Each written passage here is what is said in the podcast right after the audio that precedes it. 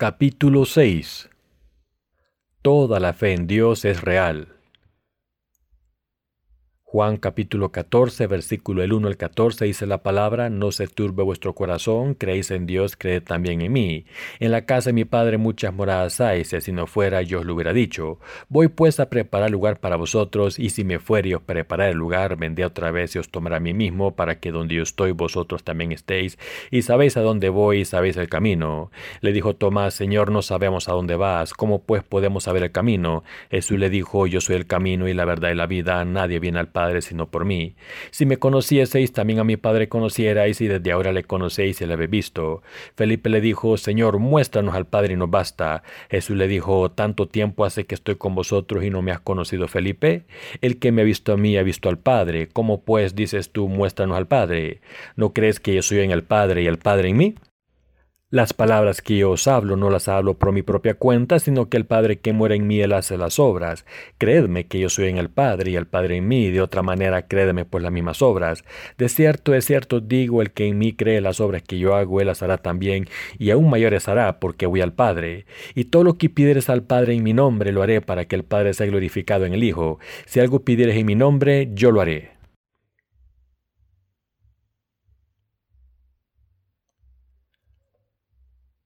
¿Cómo están hoy? Hemos leído juntos el Evangelio según Juan de la palabra de Dios. A través de esta palabra quiero compartir con ustedes el hecho de que la fe es la realidad que existe y no una simple idea. Queridos hermanos, el Evangelio del agua y el Espíritu es la verdad llena de gracia en la que creemos. Esta fe no es algo que los humanos puedan crear con su imaginación carnal o lógica humana. La vida de fe consiste en seguir la palabra de Dios y no creer en una idea que han creado los humanos con sueños e imaginaciones.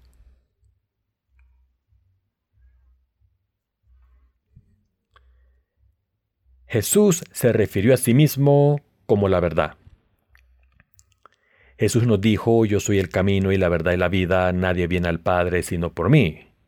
Como Jesús se ha convertido personalmente en el camino, la verdad y la vida por nosotros, no puede haber ninguna mentira o esperanza imposible que los humanos creen en la vida espiritual de los que creemos en esto. Por tanto, quiero que sepan que su vida de fe debe estar llena de verdadera fe y no de la fe imaginaria. Jesús dijo, yo soy la verdad. Y esto significa que las palabras de Jesús son la verdad pura sin mezclar con ninguna mentira. De la misma manera que es cierto que estamos vivos en este momento, también es cierto que Dios nos ha creado y también es cierto que cometemos pecados cuando vivimos en este mundo y que Jesús cargó con todos esos pecados a través del bautismo que recibió en el río Jordán. Por eso es verdad que Jesús cargó con todos los pecados del mundo y murió en la cruz para pagar la condena del pecado en nuestro lugar y resucitó al tercer día para ascender y sentarse a la derecha del Padre.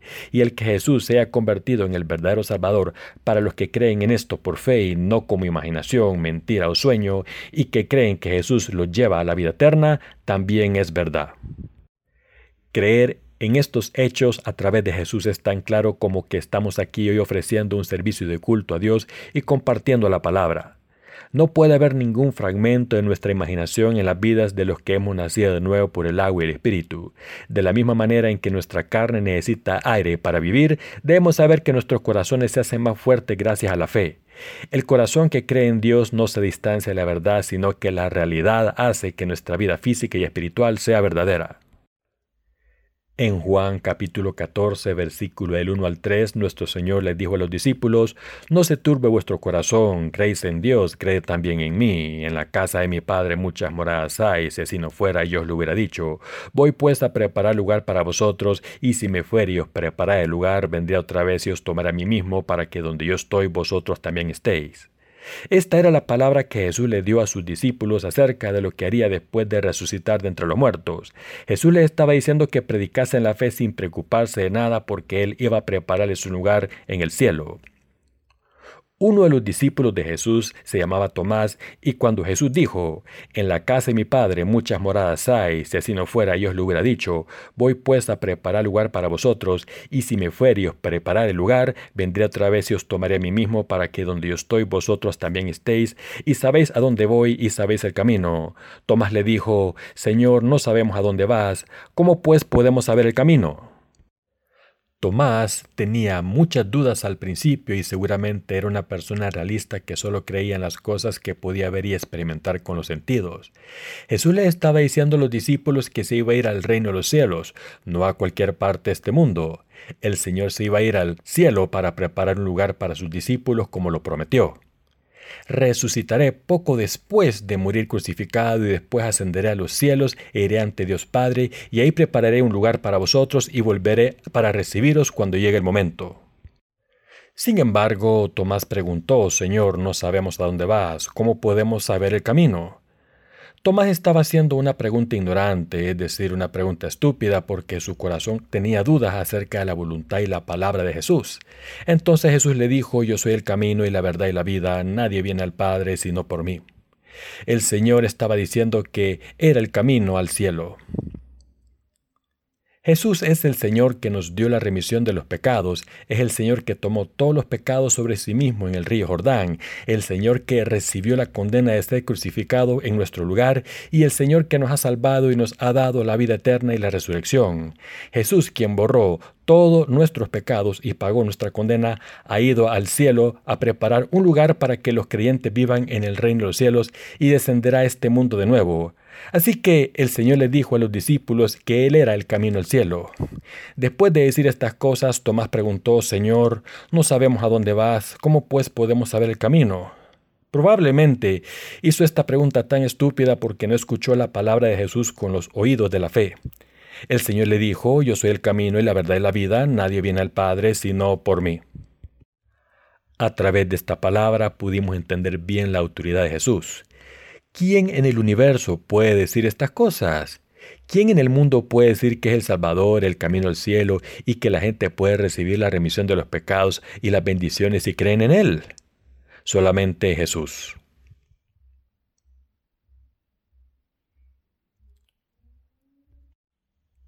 La gente del mundo admira a ciertas personas. Hay muchas personas famosas que se han hecho a conocer por el mundo entero y no solo en nuestro país Corea.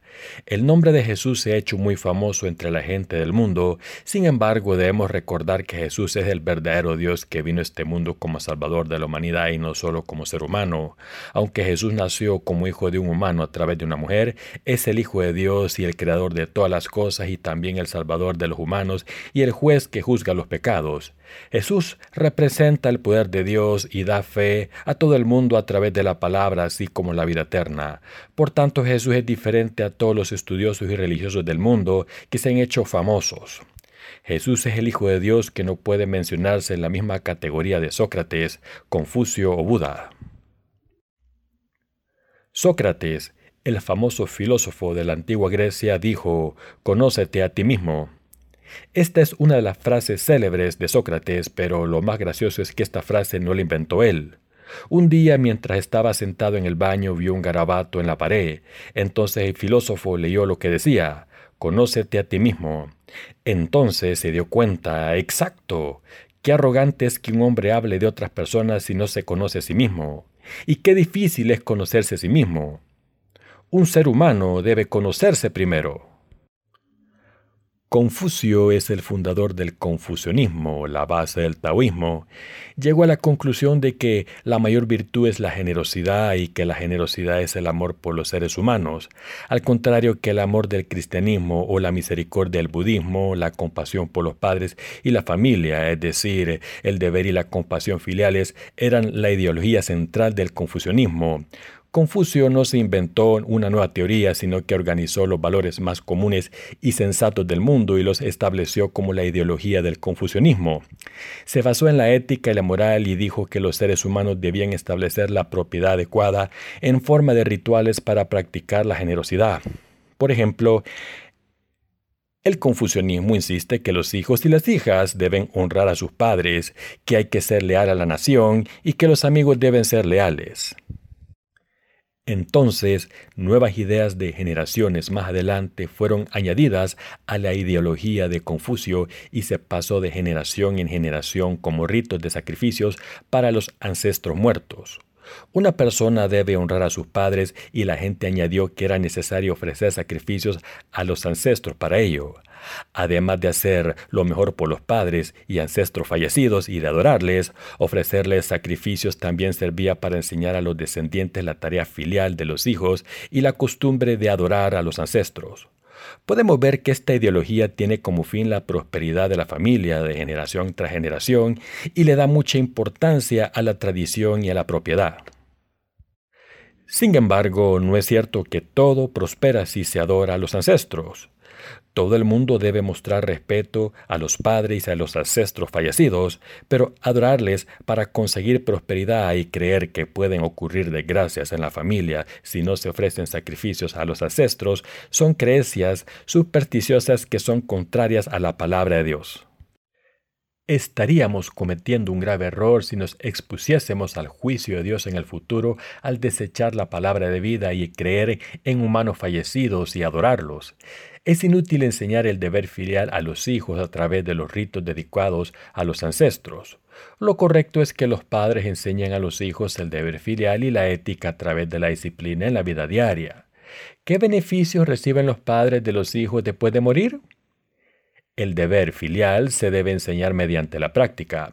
Sin embargo, el confucianismo ha creado costumbres erróneas que dan importancia al deber filial hacia los ancestros fallecidos al igual que a los padres vivos. El confucianismo enseña que la familia solo puede prosperar si practica el deber filial de esta manera. Aunque Confucio fue una eminencia en su tiempo, su ideología se ha convertido en costumbres erróneas. Muchas personas en países asiáticos como Corea han sido influenciadas por el confucianismo y han aprendido costumbres erróneas. Aún así, el nombre de Confucio es conocido por todo el mundo. ¿Y qué hizo Buda, llamado Sakyamuni y considerado uno de los cuatro sabios del mundo? Buda se dio cuenta de que los seres humanos son destruidos por su avaricia y enseñó la liberación del alma, mediante ejercicios ascéticos. Enseñó a deshacerse de la avaricia porque esa es la única manera de alcanzar el estado de deidad. Sakyamuni dijo que la carne humana tiene 108 tormentos y que todos ellos son preocupaciones y miedos del mundo. Se llaman los 108 tormentos. Buda fue una persona que vivió una vida ascética para librarse de la angustia del mundo y pensaba que los humanos podían liberar sus almas y convertirse en deidades si se libraban de su angustia. Más adelante la gente observó su ideología y lo elevó al título de uno de los cuatro sabios del mundo. Algunas personas también consideran a Jesús como un gran sabio. Sin embargo, como he dicho antes, Jesús es el Hijo de Dios y el Salvador y no solo un hombre santo o sabio. Jesús tomó todos los pecados de la humanidad para siempre a través del bautismo que recibió de Juan el Bautista en el río Jordán y después entregó su cuerpo en la cruz para pagar el precio de nuestros pecados. El Señor nos dio la vida eterna al derramar su sangre y entregar su vida. Podemos ir al cielo gracias al Señor. Jesús es el Salvador que se ha convertido en la puerta de la salvación para la humanidad y que abrió la puerta para todos. Sin embargo, muchas personas no saben que Jesús es el verdadero Salvador y se centran en la obra que hizo. Solo le dan importancia a sus curaciones y otras obras benevolentes como cuidar de los pobres y los marginados y por eso le consideran un gran hombre.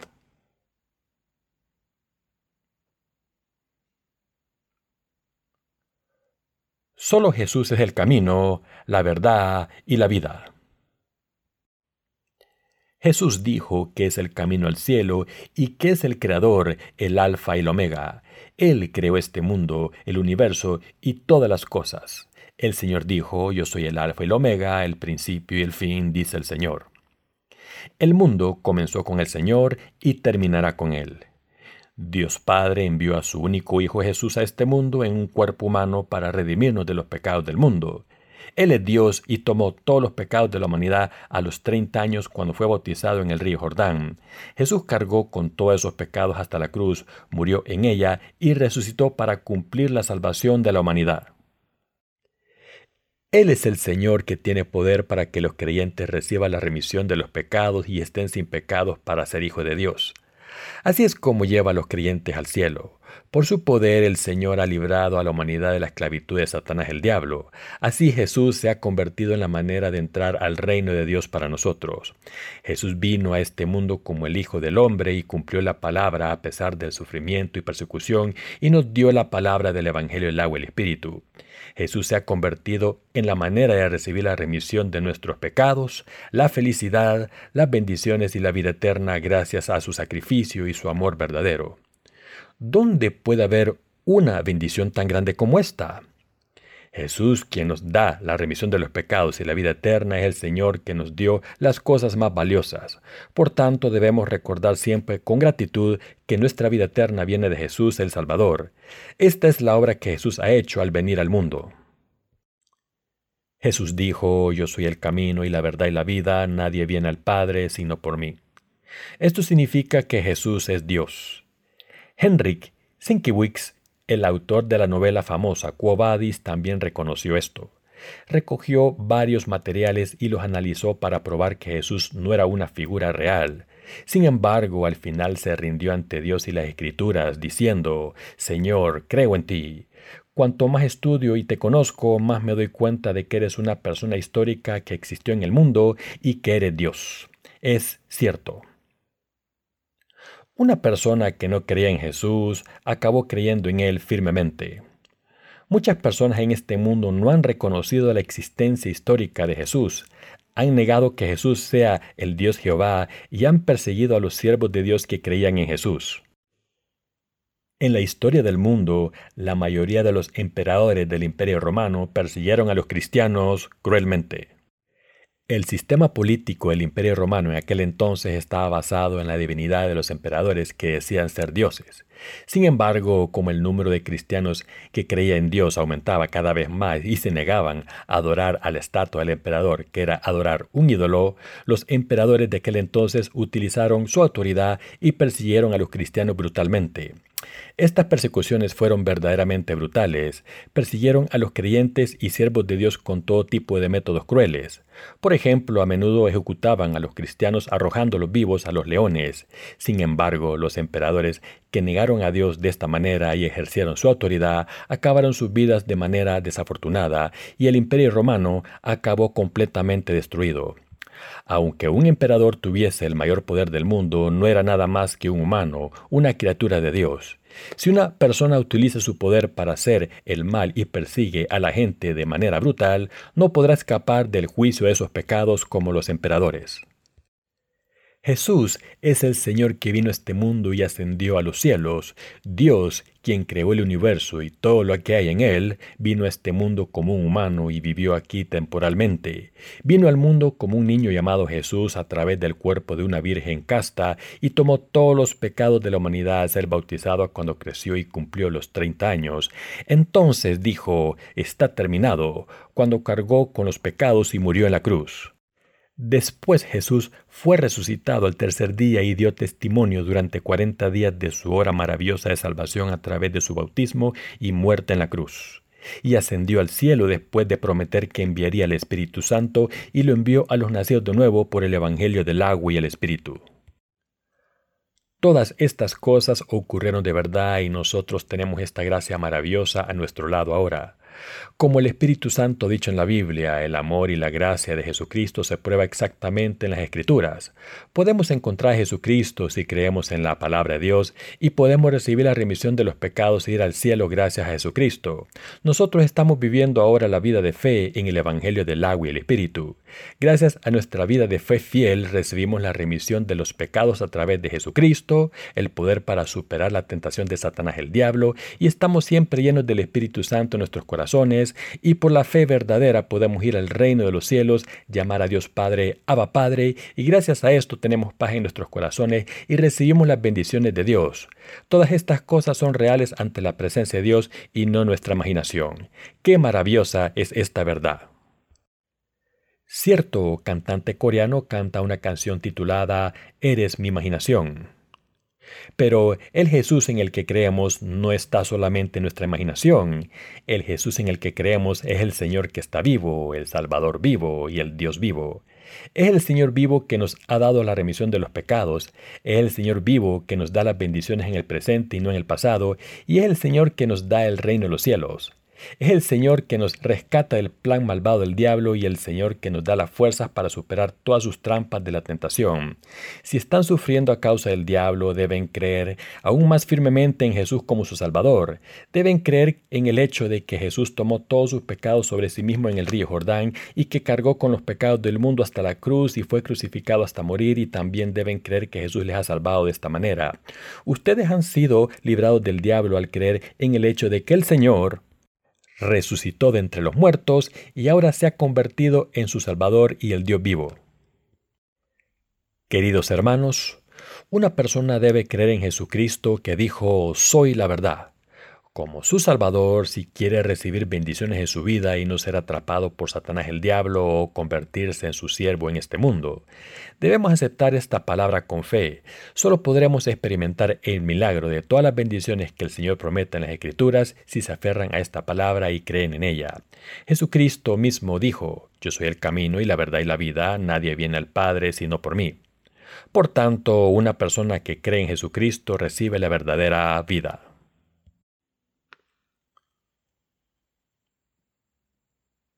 Y Jesús es el Dios vivo.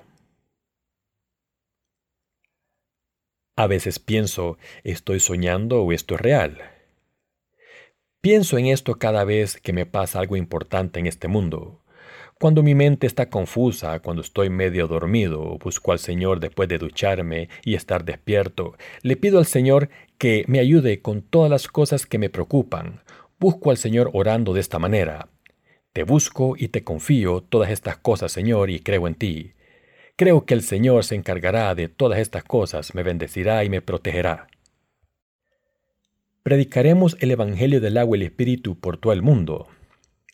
Antes de empezar esta obra nos sentíamos abrumados por la idea de esta gran misión. Sin embargo, ¿Acaso no hemos establecido la iglesia en Estados Unidos, distribuido libros en Japón y conocido a mucha gente allá donde vamos en Europa o los demás continentes?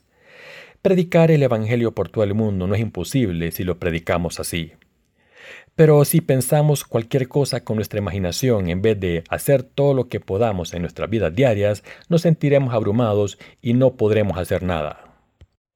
Entonces no conseguiríamos nada y la misión nos parecería aún más imposible. Cuando me siento así, pienso, es verdad que el Señor está en mi corazón, el Espíritu Santo está en mi corazón, es cierto que no tengo pecados, es cierto que tengo vida ahora. Es cierto que el Señor está conmigo, es cierto que los santos reciben bendiciones, es cierto que hay una iglesia de Dios. Por tanto, predicar el Evangelio, el agua y el Espíritu es real y creer en este Evangelio también es real. Queridos hermanos, la gente también recibirá la remisión de los pecados si creen con fe verdadera en la palabra de Dios que estamos predicando.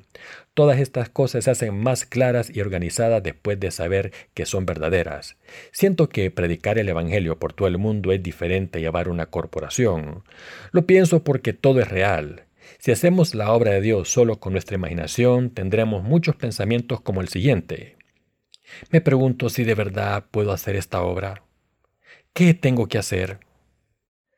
Sin embargo, predicar el Evangelio es verdadero y no parte de nuestra imaginación.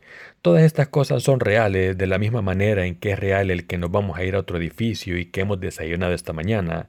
Estas cosas no están solo en nuestra imaginación.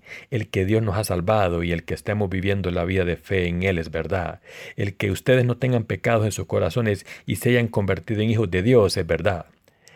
Dios le está guiando y ayudando en sus vidas ahora mismo. Dios le está guiando y ayudando en sus vidas. Esto es verdad. Las bendiciones y milagros que Dios nos da se hacen más claros y brillan aún más si creemos. He orado por el próximo campamento de discípulos de invierno. Dios controla el tiempo por nosotros y protégenos.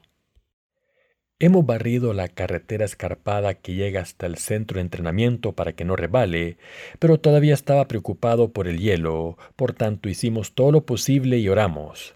Al día siguiente me levanté y salí afuera. Me quedé cautivado por el paisaje lleno de nieve. Miré alrededor del centro de entrenamiento y pensé, es maravilloso cuando Dios obra así. Se podía observar la figura mística de los grandes pinos coreanos cubiertos de nieve espesa que en el suelo se sentaba sobre la hierba suavemente como una bola de algodón. Me sentí lleno porque podía sentir la mano de Dios en la naturaleza. Después de ver la belleza de la naturaleza aquel día, la nieve se derritió completamente en la mañana del último día del campamento y pudimos salir con los coches sin problema. La mano del Señor y el milagro del Señor que controla nuestras vidas se hacen más visibles cuando vemos a través de la fe. Entonces podemos experimentar de verdad que el Señor controla las cosas como el tiempo, el medio ambiente e incluso nuestros corazones y que Dios vive y obra en nuestras vidas, nuestra fe, en nuestra vida espiritual y en todo lo que hacemos.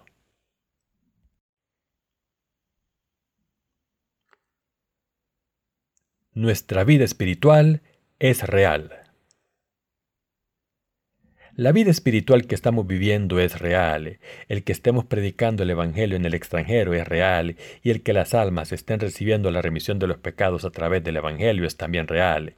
El que el cuerpo de una persona se cure después de estar enfermo es real, y todas estas cosas están ocurriendo en nuestras vidas. Vivir en el amor de Dios no es una simple imaginación, por tanto no debemos dejarnos llevar por nuestros pensamientos como si estuviésemos soñando esta vida de fe. Debemos vivir esta vida espiritual solo en la vida real y nunca en nuestra imaginación.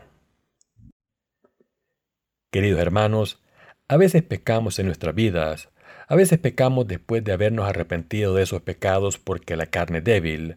A veces cometemos pecados porque no podemos resistir la tentación del diablo. Sin embargo, nuestro Señor vino a este mundo y venció al diablo en la cruz. Jesús tomó todos los pecados del mundo sobre sí mismo al ser bautizado por Juan el Bautista y los llevó a la cruz. Queridos hermanos, ¿creen en esto? Es cierto, es cierto que hemos recibido la remisión de los pecados. Nuestros pecados han sido redimidos al creer en el Evangelio del agua y el Espíritu. El Señor nos ha dado el reino de los cielos y ha ascendido al cielo antes que nosotros para prepararnos un lugar donde vivir en el futuro. Entonces el Señor volverá a este mundo y aparecerá ante la gente que busca al Señor sin pecados. Entonces el Señor juzgará al mundo y llevará a la gente que ha recibido la remisión de los pecados al lugar que les ha preparado. Podemos ver las estrellas cuando miramos al cielo después de un día de trabajo. Yo pienso en silencio, ¿qué estrella está preparando para nosotros el Señor? Me atrevo a dibujar el tipo de lugar que Jesús nos ha preparado y lo bello que es. El apóstol Pablo dijo que fue llevado al tercer cielo y me pregunto si Dios nos está preparando un lugar en los tres niveles de los cielos. Hago un dibujo del cielo en mis pensamientos. No sé cómo es el cielo y por eso solo me lo imagino, pero a veces siento el reino de los cielos. Cuando pienso en la salvación perfecta del Señor, mi corazón se llena de gozo y paz, y entonces mi corazón sin pecado se llena del Espíritu Santo. En esos momentos pienso, el reino de los cielos es así. Siento el reino de los cielos en lo más profundo de mi corazón porque oigo noticias del extranjero sobre almas que han recibido la remisión de los pecados. El Espíritu Santo en mi corazón obra en mí de la misma manera que hizo que Juan el Bautista diera un golpe en el seno de su madre Isabel. De la misma manera en que el bebé dio un salto de gozo en el seno de Isabel, mi corazón está lleno del Espíritu Santo cuando oigo la noticia de que alguien ha recibido la remisión de los pecados. ¿Están experimentando este tipo de gozo completo? ¿Están sintiendo que sus corazones se llenan del Espíritu Santo y recibiendo el gozo cuando escuchan buenas noticias en la iglesia? La plenitud de corazón y el gozo rehusando son la plenitud del Espíritu Santo y no las manifestaciones ostentosas con sonidos provenientes de un tambor. Hemos podido experimentar el gozo del reino de los cielos y de Jesucristo gracias a la predicación del Evangelio por todo el mundo, y esta es la plenitud del Espíritu Santo. Por supuesto que no hemos vivido en el cielo todavía, pero el cielo es real, aunque este cuerpo no haya sido transformado ni haya vivido allí, pero nosotros somos los hijos de Dios que vivirán allí eternamente. El reino de Dios es real de la misma manera en que nuestra vida espiritual después de la salvación es real. Podemos recibir las bendiciones celestiales si vivimos por fe. No podemos entrar en el reino de Dios que el Señor ha preparado para nosotros y no podemos acumular sus bendiciones si no seguimos hasta la palabra y nos aferramos a ella. La palabra de Dios es la verdad. Queridos hermanos, ¿Es real y verdadera la Biblia? Sí. Todas las palabras de la Escritura son el tesoro de la verdad. La Biblia se ha mantenido y transmitido como la palabra de Dios y sigue siendo leída por todo el mundo miles de años después de haberse escrito. La Biblia se cumple exactamente de la misma manera en que está escrita en las Escrituras en el período de la historia humana. En el futuro incluso las cosas escritas en el libro Apocalipsis ocurrirán. Jesús nos llevará en las nubes y la gente que ha recibido la remisión de los pecados recibirá paz y vivirá en el espléndido reino de los cielos. Viviremos y comeremos del fruto de los árboles que está al lado del río de la vida. Creemos que Dios ha predestinado estas bendiciones maravillosas y esta verdad. Dios nos ayudará y amará siempre nuestras vidas si recibimos la remisión de los pecados y nos unimos a la iglesia para escuchar la palabra y vivir por fe con los justos. Si quieren hacer el bien en sus vidas, no pueden hacerlo por su cuenta por mucho que lo intenten. Es difícil seguir la palabra solos. Ustedes pueden ver cómo Dios les ayuda cuando se unen al pueblo de Dios. Espero que todos ustedes prosperen. Quiero decirles que nuestra fe es real. Dios les bendecirá si se unen a los santos de Dios según la voluntad de Dios y hacen la obra de las misiones por fe firme. Esta bendición se manifiesta cuando su fe en esta palabra es firme y es importante creer de verdad en todo lo que Dios ha manifestado a través de la iglesia. Cuanto más vivo con fe, más cierto es que la palabra de Dios es cierta. Hace algún tiempo fui al hospital porque estaba enfermo, pero el médico no encontraba la causa. Aunque la ciencia médica moderna ha avanzado tanto que es imposible imaginar los límites del poder humano, todavía hay muchas enfermedades que no tienen cura ni siquiera en el hospital más avanzado tecnológicamente. No sabemos que estamos enfermos cuando parecemos sanos, pero cuando una persona enferma va al hospital puede ser a causa de una enfermedad rara que los médicos no pueden curar. Parece que el mundo se ha convertido en un lugar mejor para los seres humanos a medida que avanza, sin embargo solo lo parece en comparación con los tiempos pasados porque el mundo no ha avanzado hasta el punto en que todo sea posible. Aunque los hospitales modernos curan a muchas personas con la tecnología médica que los humanos han desarrollado con las riquezas, todavía hay límites para los seres humanos. Todavía hay avaricia y vanidad en las vidas de los humanos. Un hospital que trata las enfermedades del cuerpo humano es un mero negocio. Hay cosas que son visibles cuando miramos la palabra de Dios, pero que no son visibles para los ojos humanos. Somos los siervos de Dios que predican el Evangelio del reino de los cielos. Por su providencia, nuestro Dios cura incluso las enfermedades que los médicos no pueden curar. Por tanto, le pedí a Dios que cure mi enfermedad que ni siquiera los médicos pudieron diagnosticar. Oré, Dios, por favor, cúrame. Los médicos no saben qué me pasa. No puedo creer en nadie más que tú, Dios. Después de esto, por la providencia de Dios, conocí a la persona que necesitaba. No sobreestimo la habilidad de los humanos, sin embargo, si alguien ha acumulado experiencia en cierto campo durante mucho tiempo, reconozco la experiencia y habilidad de esa persona. Hay todo tipo de persona en el mundo. Hay algunas personas que han tenido la educación adecuada y han adquirido un doctorado, y hay otras personas que se han convertido en expertas en una materia sin haber estudiado una carrera. La persona que conocí no tenía carrera, era una persona que había trabajado en el campo de la acupuntura durante 40 años en una aldea. La gente de fuera de la aldea no confiaría en su experiencia inmediatamente, sino que les diría que fuesen a un hospital para ver a un médico.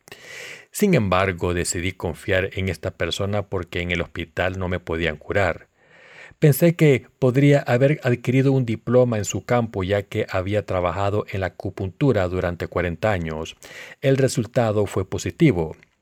Creo que fue Dios quien me llevó a esa persona. Creo que Dios se encargó de esta situación y me hizo conocer a esta persona porque le pedí ayuda. Este tratamiento de acupuntura me sanó casi por completo. La inflamación en mi columna ha desaparecido. No está curada completamente, pero estoy contento porque cada día está mejor. Quiero decirles que todas estas cosas acerca de Dios son reales. Dios escucha nuestras necesidades y preocupaciones cuando oramos y se encarga de nuestras situaciones. Es el Dios vivo que nos da la remisión de los pecados, nos bendice, nos lleva al cielo y nos da las bendiciones del cielo. Incluso ahora mismo Dios está a nuestro lado y obra en nuestras circunstancias, en nuestros corazones y en nuestra fe.